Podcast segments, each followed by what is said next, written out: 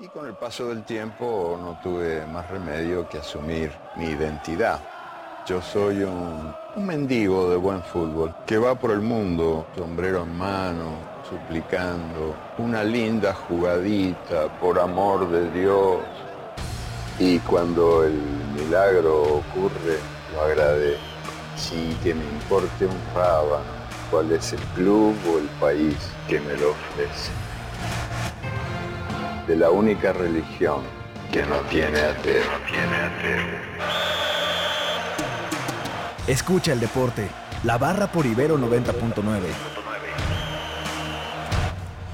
9 de la mañana con dos minutos, bienvenidos amigos, arranca la barra esta hora deportiva de Ibero 90.9, mi nombre es Omar García Cosío y el día de hoy solo estoy aquí para dar la bienvenida y en un ratito más también hacerla de DJ porque tanto este domingo primero de marzo como el próximo 8 eh, los micrófonos de esta hora deportiva serán completamente de Alexandra Loé y de Fernanda Reyes quienes son pues el eh, compendio, el gremio femenino de este compendio de jóvenes periodistas deportivos en las que vamos a llevar pues una agenda en torno, por supuesto, a todo este, eh, pues esta crisis, porque no hay otra forma de describirlo, de violencia de género, por supuesto también todo lo relacionado con el paro del 9, así que yo ya simplemente me voy a callar y voy a darle la bienvenida a Alexandra ¿cómo estás?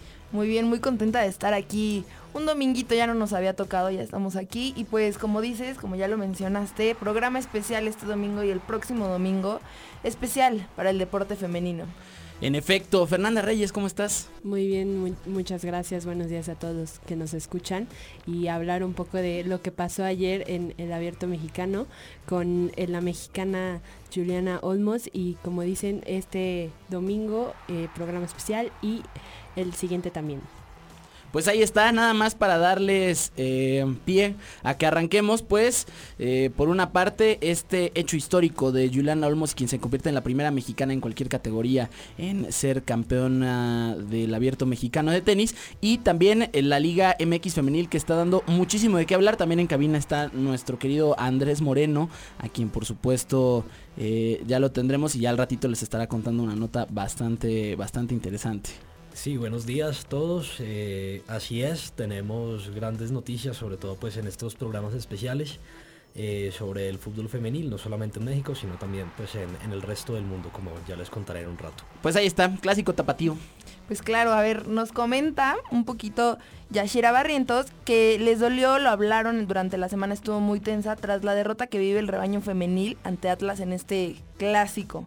Nos dice que los primeros días el ambiente estaba un poco tenso, nadie quería hablar como del tema, pero tuvieron que enfrentarlo y demostrar que de los errores se aprende. Fue un mal partido, darle la vuelta y no pueden hacer nada más más que seguir entrenando. Recordemos que también los clásicos son así, el gozo del triunfo y la amargura de la, derrota, de la derrota son más duraderos. Chivas perdió el lunes pasado frente a Atlas en la Liga MX femenil y el dolor todavía no se va, pero por eso las rojiblancas buscarán el próximo domingo, o sea hoy, la victoria única ante, ante el Puebla, ¿no? Solo así será posible aprender de los errores para dejarlos atrás. Recordemos que este es un deporte de conjunto en el cual son 33 en el grupo y todos saben qué pasó, todas quieren dar su opinión, algunas tienen algunos argumentos, otras tienen otro tipo de ideas para el trabajo, en fin, nos se tienen que decir las cosas y el profesor en su momento, su entrenador, les comenta, las retroalimenta, les explica cómo son las cosas, pero sí, sí nos comentan un poco las jugadoras que estuvieron un poco tensas en la semana por todo lo del partido, desafortunadamente perdieron, pero pues siguen cosas importantes para este clásico. En efecto, un partido, eh, pues obviamente los clásicos y más uno como este y que ha trascendido, por supuesto, el tema institucional, eh, tanto las Chivas como el Atlas, pues son partidos que no se pueden perder en ninguna categoría, ni, ni en inferiores, ni por supuesto la Liga eh, MX, ni la Liga MX femenil. Y pues bueno, por una parte el Atlas, que es uno de los proyectos más sólidos en este orden, las Chivas que si bien ganaron el primer campeonato, pues han pasado ahí una irregularidad, hay un vaivén bastante, bastante interesante caso, insisto, del Atlas, cinco victorias en los primeros cinco partidos, arranque perfecto. Y pues ya de ahí todavía eh, buscando la parte alta de la tabla general, ¿no, Fer?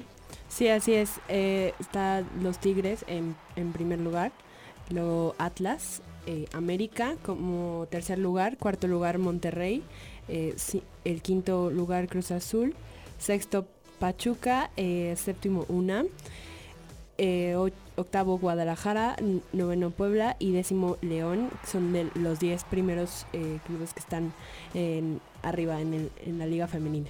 Pues sí, ahí las Chivas rozando la zona de liguilla. Y pues, ¿qué les parece si nos vamos con la primera canción de este domingo?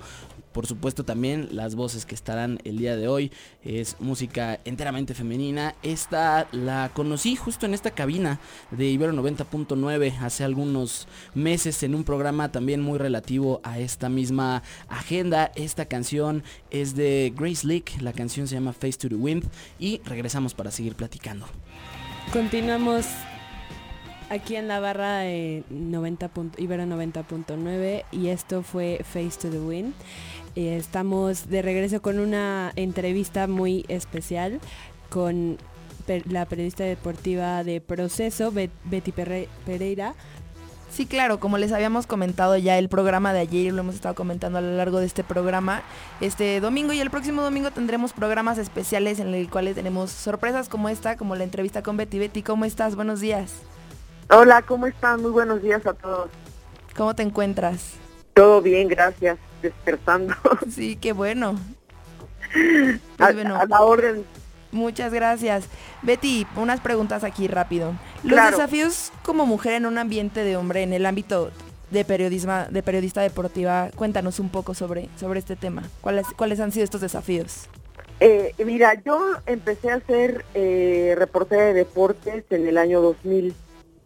Eh, a mí me ocurrió algo curioso cuando comencé a hacerlo porque eh, yo empecé a ser reportera de información general en realidad. Este, egresé a la universidad.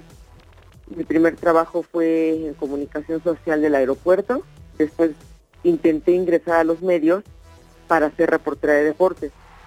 Me contrataron en Monitor, recordarán a José Gutiérrez Vivó y todo su proyecto de radiofónico que era muy importante en esa época.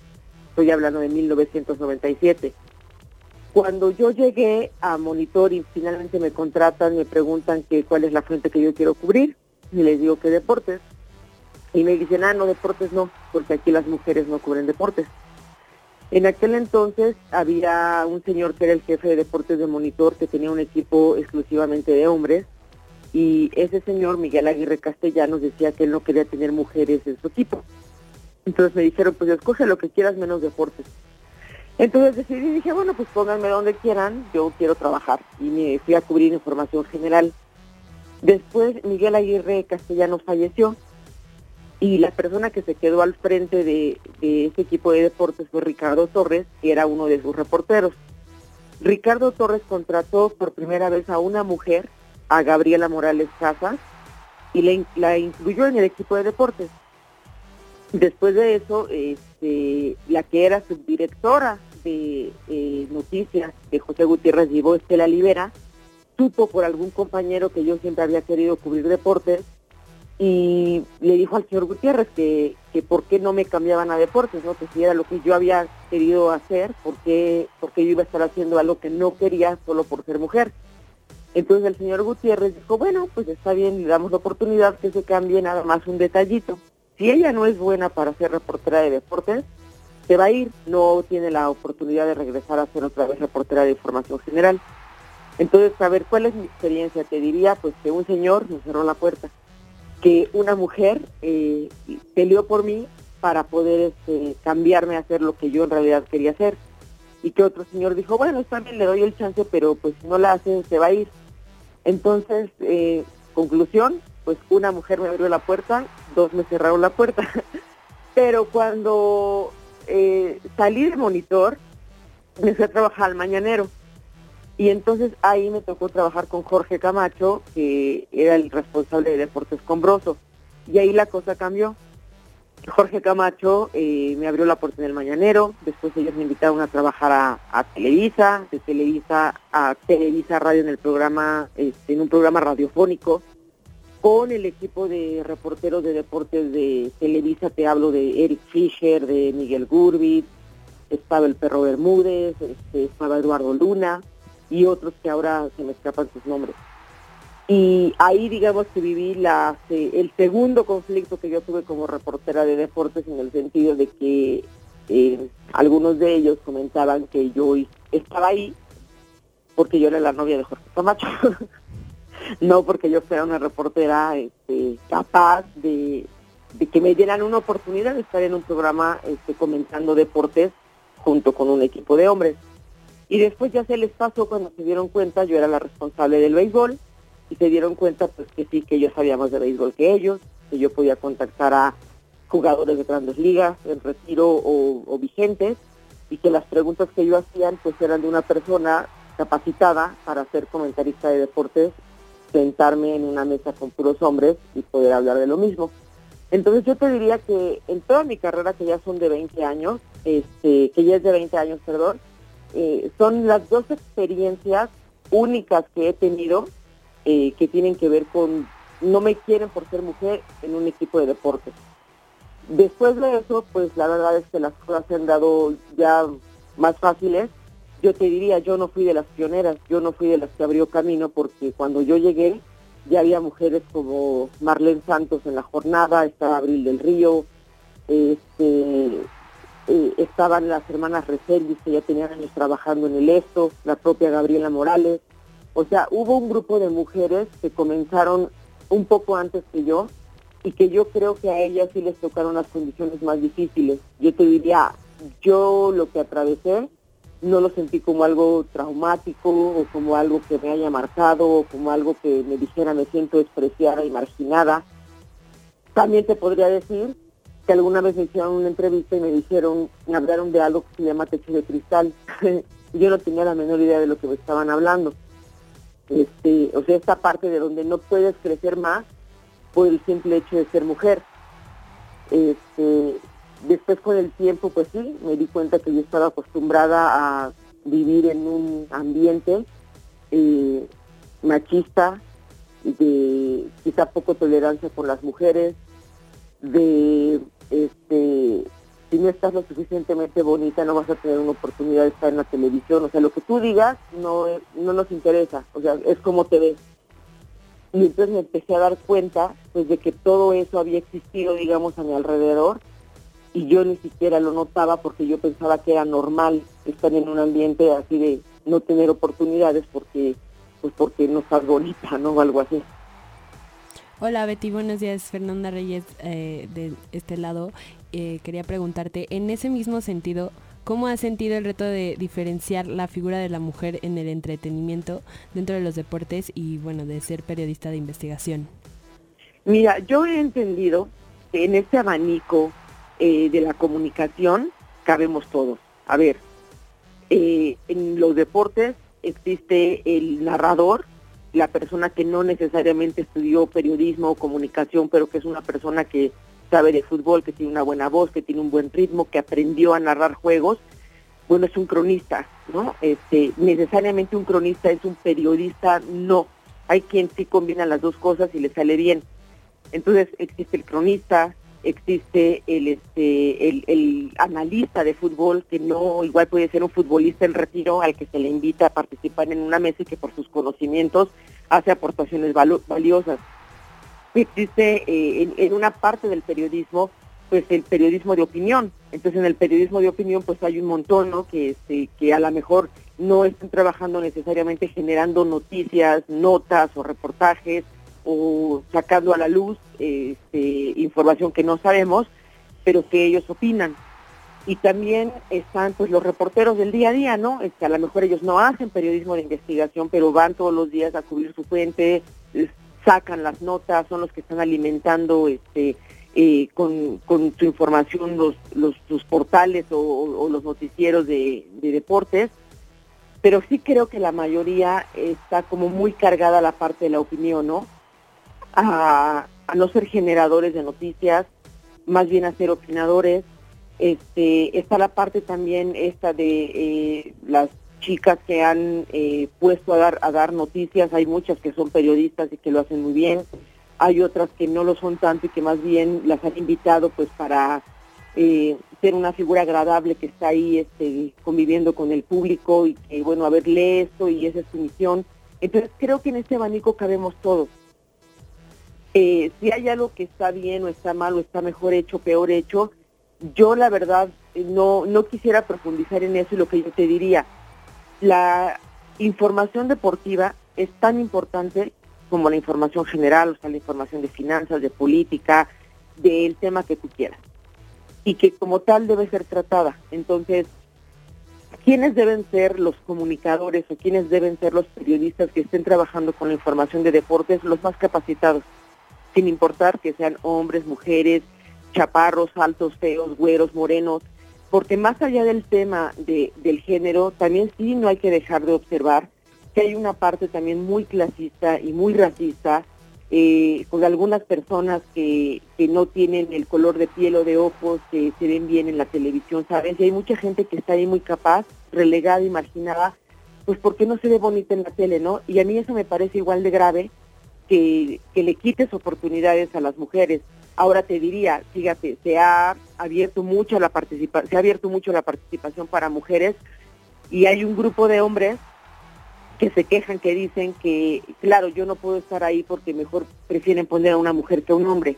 Entonces lo que yo veo es que hay una división y que hay una suerte de confrontación de género entre hombres y mujeres, mujeres que sienten que no tienen el espacio que merecen o el espacio suficiente, mujeres que dicen, bueno, sí, yo aquí ya llegué, ya me instalé y este es mi lugar y no me voy a quitar, y hombres que dicen, sí, también yo estoy acá, este, no voy a permitir que tú pases más porque eres mujer, y hay otros donde dicen, bueno, las mujeres me quitaron el trabajo, y yo creo que eso no está bien, porque como gremio, otra vez, lo que tendría que privar es la capacidad de ellos y de ellas para estar ahí trabajando con la información, sin importar la envoltura y creo que eso es algo que los medios de comunicación no han sabido resolver bien y que lejos de que podamos tener un, un grupo de periodistas deportivos o comentaristas o analistas donde, insisto, en este abanico cabemos todos, eh, trabajando bien de la mano, siempre hay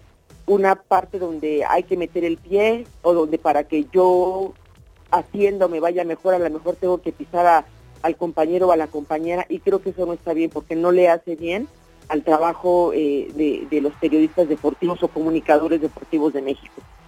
Bueno, y claro, eh, como última pregunta me gustaría cuestionarte sobre este tema de cómo ha sido abrirte dentro de esta industria, el trato con los equipos, con los jugadores, con otros medios. Cuéntanos un poquito sobre esto. Mira, eh, yo que, que, digamos los campamentos o los este o el deporte que más eh, llegué a cubrir de día a día, que es el deporte eh, amateur y el béisbol. A mí no me tocó tanto andar en los campamentos de fútbol. Te puedo decir que sí me tocó que con algunas personas fuera un poco que cuando te les acercabas para hacer una entrevista, eh, al principio tuvieran un poco de resquemor, pensando en que, este, ay, esa eh, reportera, quién sabe qué tontería me va a venir a preguntar, ¿no?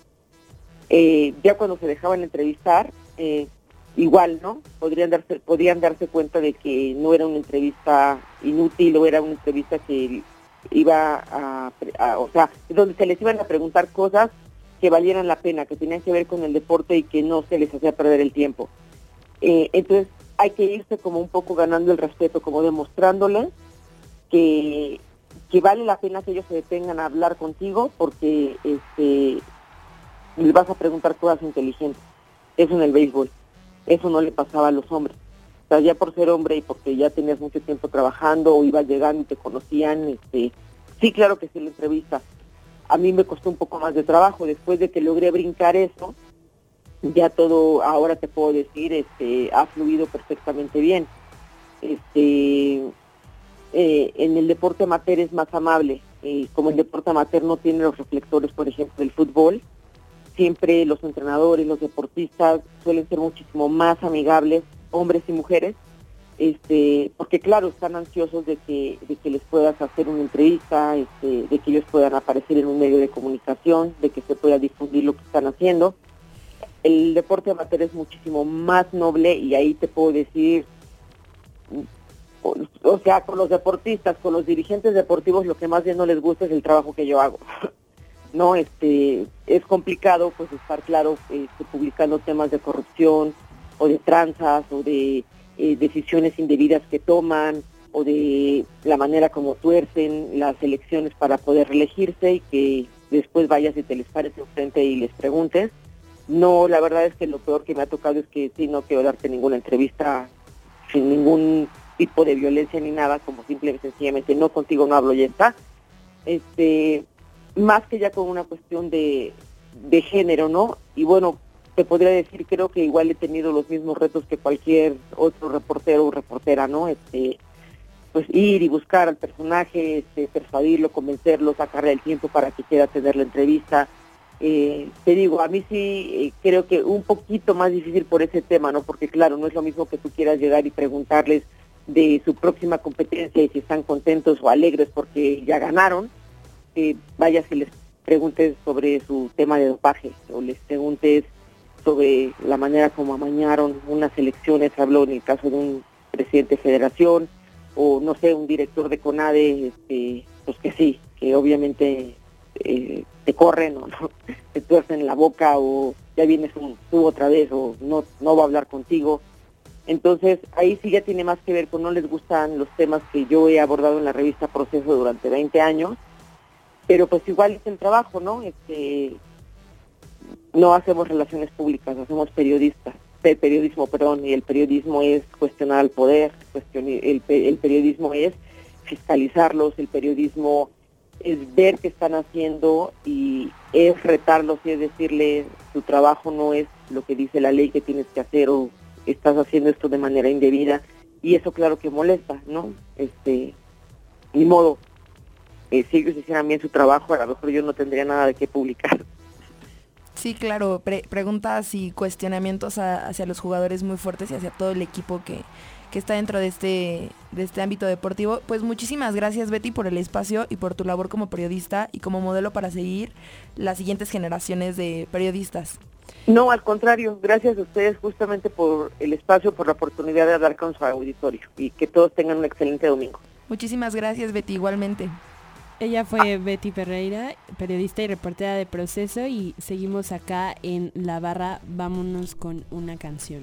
Vámonos con la segunda canción de esta media hora. Ya con esto, eh, dicho sea de paso, nos vamos al medio tiempo, al corte de la media de este programa. Esta canción que viene muy a tema. Esto se llama Just Because I'm a Woman de Dolly Parton, una canción de 1968 que por supuesto tiene mucho que ver. Esto fue Piece of My Heart de Janis Choplin y estamos de regreso aquí en la barra con programa especial de eh, género y deporte. Sí, claro, y pues para entrar un poquito en tema un, un poco más fuerte, pues vamos a regresar otra vez con las rayadas. Ya habíamos platicado en programas anteriores sobre las pésimas condiciones que les da el equipo. Habíamos platicado igual que una marca de, una marca de cervezas al terminar la liga anterior, pues obviamente quedaron campeonas y no recibieron el mismo pago, el mismo trato que reciben el equipo varonil, ¿no? Entonces esta marca de cervezas les, les ofrece pagar un año de sueldo. Obviamente también puede ser un poco por marketing, por lo que sea, pero bueno, al final les ayuda y cada vez estas quejas de las jugadoras son más constantes en la Liga MX femenil, sobre todo como les mencionaba por las pésimas condiciones que tienen que vivir por parte del equipo, que o sea, que les brindan los equipos. La, bueno, recordemos que las Rayadas son las actuales campeonas. Pero pues no todo es miel sobre hojuelas en este tema. Las futbolistas se quejan de deplorables condiciones para viajar a los partidos de visitantes.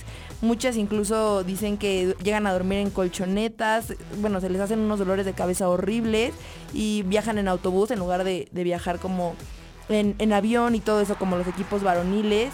Eh, incluso algunas deciden llevar colchonetas para dormir en los pasillos y poder descansar un poco más. El club Monterrey tiene finta de que nos da lo mejor, menciona una de ellas, pero lo increíble es que el dinero pues no se ve reflejado y una de ellas menciona incluso, dice, pero la neta estamos en condiciones muy... No puedo decir la palabra, no puedo completar la frase porque horario, horario familiar, ¿no? Domingo familiar, pero bueno, ustedes ya se imaginarán cuál habrá sido la, palabrita, pero bueno, no porque sea una liga joven y no tenga un impulso tan fuerte como en el fútbol varonil, no dejan de ser unas deportistas de alto rendimiento, ¿no? ¿Qué opinas, Fernanda? Sí, claro, eh, para ser deportista tienes que comer bien, eh, dormir bien, tener ese trato especial y obviamente con estas condiciones pues el la deportista no, no rinde bien. No, no, no puede no puedes jugar un buen partido si no tienes un, dónde, dónde dormirte o estar eh, cómoda, descansar tu cuerpo, sus músculos, porque pues igual ellas desgastan muchísimo su cuerpo, igual recuperar la energía con, buena comida, eh, estar 100% eh, hidratada y las condiciones son pésimas y no les dan ese trato como decías que les daban a los jugadores de la liga masculina y pues se me hace que sí necesita hacer algo ahí. Claro, y también qué es eso de que el pago por ser campeonas, una tablet, no puede ser cuando ellos igual, siendo campeones, no nos imaginaremos lo que ganan. Si lo que ganan a la quincena es una grosería para muchos de nosotros, ahora imaginémonos cuando ganan un campeonato y que hubo un hecho muy, muy chistoso para algunos. A mí en lo personal no me, no me parece muy, muy gracioso, pero bueno, que a ellas les pagan con la tablet y muchas de ellas ¿qué hacen? Van y las, las ofrecen en Mercado Libre, ¿no? Porque de una tablet no te alimentas, de una tablet no, no sostienes a tu familia, ¿no? ¿Qué opinas, Fer? Sí, no, definitivamente. Em, igual hay que, ver que Rayados pues es, es una de las nóminas más altas y pues digamos es en Monterrey no se le da la misma oportunidad a, las mujeres y no, se les paga lo que se les debe de pagar. Eh, y a los, a los, ¿por qué, a los hombres sí? O sea, porque a ellas mm, les dan, digo, les, les pagan, pero les pagan muy, muy poquito y no, no tiene nada que ver con lo que les pagan a los hombres. Claro, y también que ahorita ya en nuestro país pues está dando un poco más de pues de impulso a, este deporte. Igual ya se creó, eh, estábamos hablando hace unos programas del Centro de Alto Rendimiento y están haciendo pruebas creo que por toda la República, en algunos países ya lo habíamos comentado en programas anteriores. Se les está dando un impulso. Pero siento que igual como parte de, este ambiente deportivo nos gustaría ver un impulso más fuerte.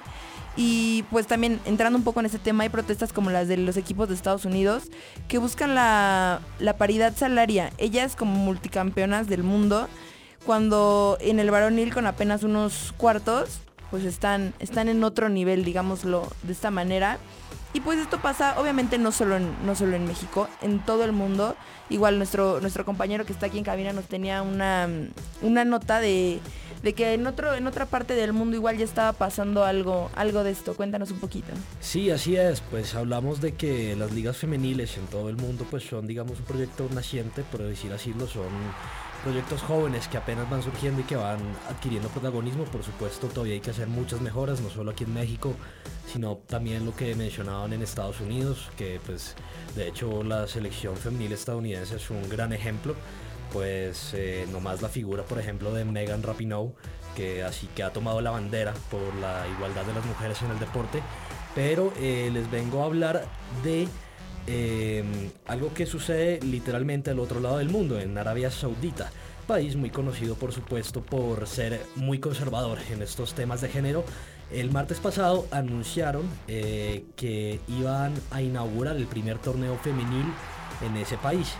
Em, es un campeonato que se va a jugar únicamente en tres ciudades que son Jeddah, Riyadh y Dammam eh, empezará a jugarse desde el 6 de diciembre y pues digamos que es un, es un, es un paso que dan este tipo de, países, sobre todo pues Arabia Saudita, en, en pro de lo que es la, la, equidad o el espacio de las mujeres en el deporte. Recordemos que Arabia Saudita es, eh, es un país que nomás hasta enero del 2018 permitió a las mujeres ingresar a los estadios y pues el hecho de la creación de esta liga, digamos, es un, es un golpe y es una declaración para, para abrir un, paso más, digamos, hacia la, igualdad y la equidad de género en el deporte.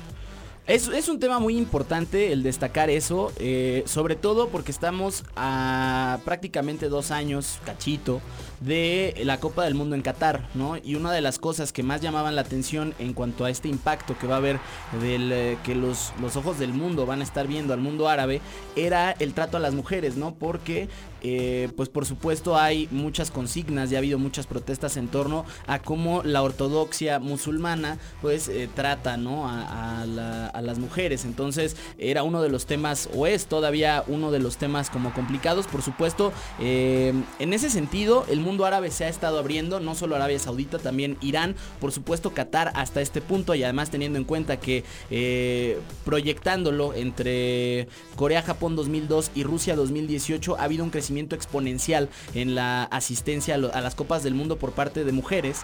Eh, prácticamente en, el Mundial de Corea y Japón estaban hablando más o menos del 12% y ahora estamos prácticamente a, la mitad, un 49% en Rusia. Así que los estadios poco a poco empiezan a tener este equilibrio. La organización en Qatar, tanto como el gobierno, aclararon que este fenómeno se va a mantener, ¿no? que no va a haber ningún tipo de restricción para el ingreso de nadie a, los estadios y pues bueno, el hecho de que haya una liga profesional pues también le da mucha mayor profundidad a esta reflexión en torno al mundo árabe, por supuesto estaremos platicando en torno a ello, además de asuntos que conciernan a la parte deportiva dentro de esta ortodoxia, ¿no? Como eh, el no poder mostrar el cabello, que es como uno de los temas ahí complejos alguna vez, eh, y no sé si habrán visto, si no lo compartimos a través de nuestras redes sociales, arroba la barra guion bajo MX, va eh, una jugadora, me parece de Egipto, se, le cae ¿no? este,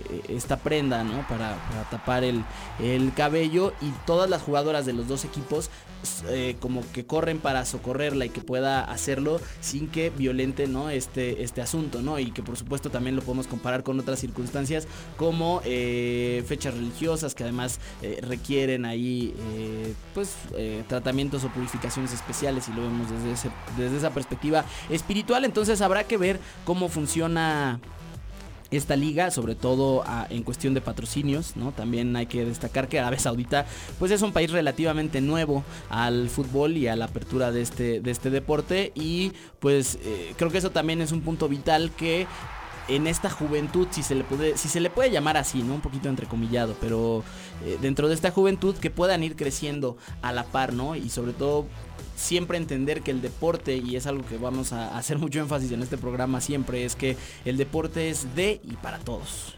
Sí, respecto a eso también un par de curiosidades sobre esta liga. Eh, ya confirmaron que pues, no va a ser televisada, o sea, no se pasará por televisión.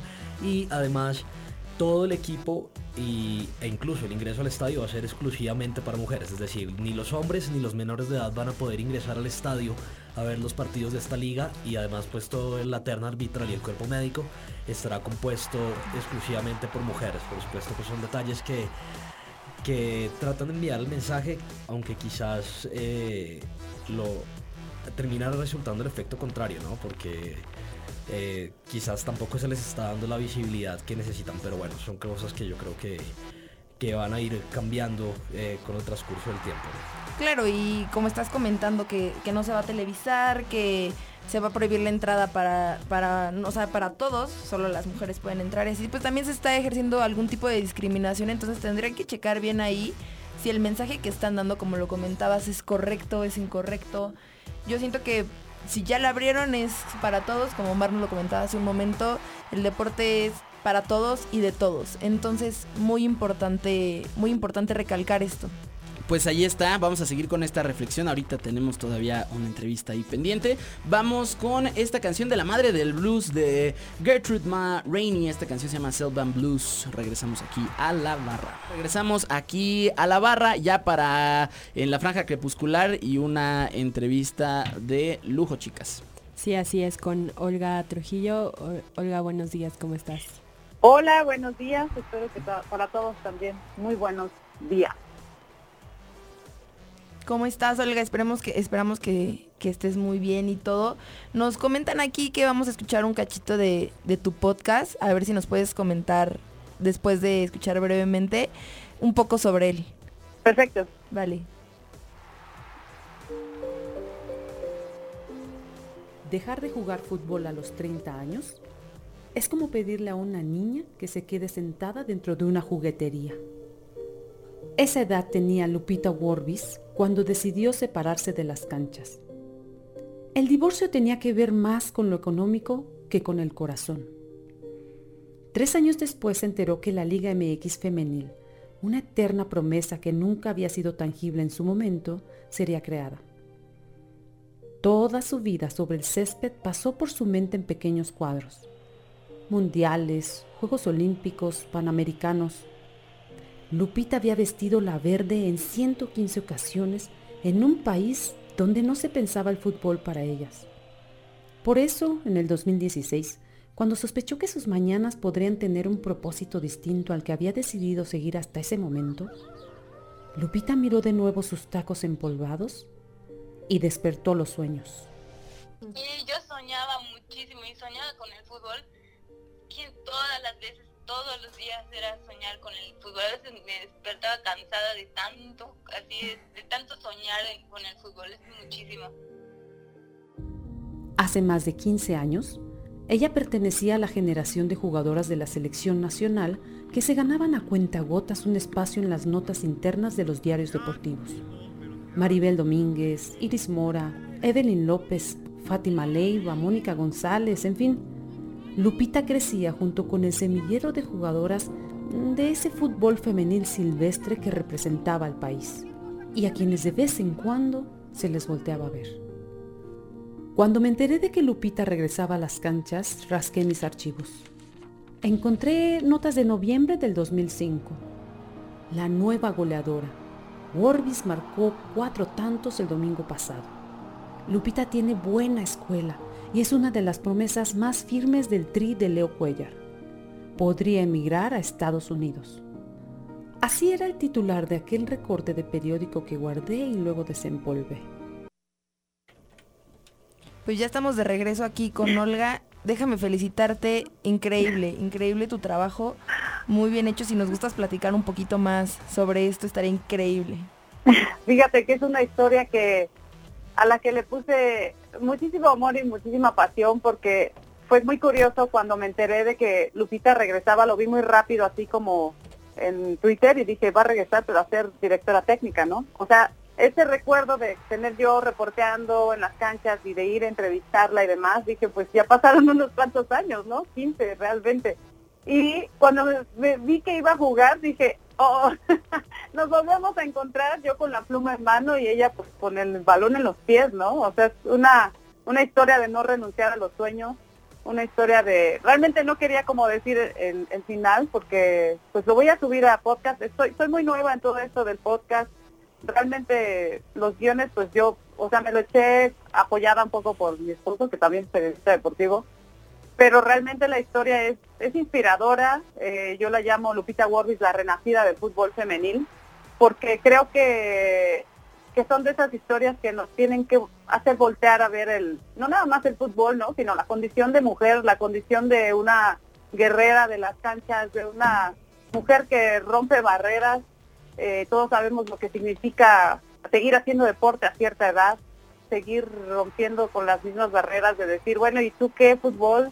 Eso no deja nada bueno, ¿no? O sea, todo lo que se ha tenido que romper como pionera del fútbol de estas generaciones, ya sabes, así como lo decía en el, en el podcast, ¿no? Una generación de un fútbol silvestre. Es, bueno, para mí es, es un trabajo que me costó, yo creo que llevo casi dos meses haciéndolo y apenas hoy lo voy a liberar. Ah, es como para ir un poco.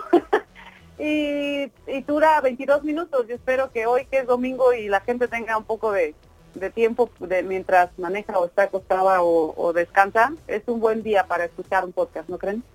Claro, sí, sí, perfecto. Sí, así es, eh, lo vamos a escuchar. Eh, Denle la oportunidad. Sí, sí, claro, claro, lo, lo escucharemos hoy y pues para todos los que también nos están escuchando que se tomen un tiempecito para escuchar esto. Y por supuesto, gracias por la primicia, mi querida Olga, además, ¿no? Que, lo pudimos escuchar por acá. El podcast ahí eh, filtrándose un poquito a través del FM, me parece además algo muy... Eh, me parece que es una protesta bien hecha, ¿no? Exacto, pues desde aquí, ¿no? Desde movernos desde nuestras trincheras como mujeres. Sí, hablábamos un poco del 8 de marzo y si paramos o no paramos y pues en mi condición o como mamá, como mujer, como periodista es parar haciendo, ¿no? Quizá más allá de las, lo que tenga que ver con la política, de si esta, este paro está inspirado desde la derecha, desde no sé qué, o sea, hacer polémica de eso es es hacer conciencia para mí nada más y, y, tener hijo e hija también es hacer conciencia con ellos de que pues lo único que buscamos es equidad, es igualdad en el trato y que desde las canchas se puede ir eh, haciendo, ¿no? Se puede ir plasmando. Ahora también aprovecho para hablar de este proyecto que lanzo con ellos, que le llamo Capitana, que es una marca asociada con Diosas, y es para hablar de dónde podemos llevar a nuestros hijos e hijas a hacer deporte precisamente con esta eh, con estas tips y guías de cómo crearlos también de manera equitativa, ¿no? Sembrar semillas en ese sentido creo que es lo más importante más allá de si cómo politizamos o no un, un movimiento como este. Pues muchísimas gracias Olga, un gusto tenerte aquí de regreso, por el espacio, por compartirnos este trabajo increíble que seguramente al ratito que se ha publicado le vamos a estar dando difusión y todo para que más gente sepa de esta increíble historia de no rendirse, de seguir luchando y de que estamos juntas, ¿no? Más que nada, muchísimas gracias por el espacio y que tengas un muy bonito domingo. Pues muchas gracias. Ustedes se han quedado picados y que sí lo escuchen, de verdad. Sí, muchísimas gracias, Olga. Hasta luego. Pues nos quedamos picados y nos quedaríamos hablando, pero ya el tiempo apremia. Muchísimas gracias a nombre de este equipo de periodistas deportivas. Muchas gracias Alexandra y muchas gracias Fer. Pues muchísimas gracias por escucharnos en esta primera emisión especial. Eh, vamos a, recuerden que el siguiente domingo también vamos a tener un programa así de, de especial. Y pues sin olvidar que, que estamos aquí para trabajar todos juntos y les vamos a contar un poco más en el siguiente programa, igual Liga MX, y vamos a platicar un poco más sobre un día sin nosotras en la Liga MX femenil, que es muy interesante les, les platicaremos cómo se retomarán las actividades y todo esto. Muchas gracias por sintonizarnos. Gracias, gracias a todos por escucharnos y como dijo mi compañera, nos escuchamos el próximo domingo igual con programa especial.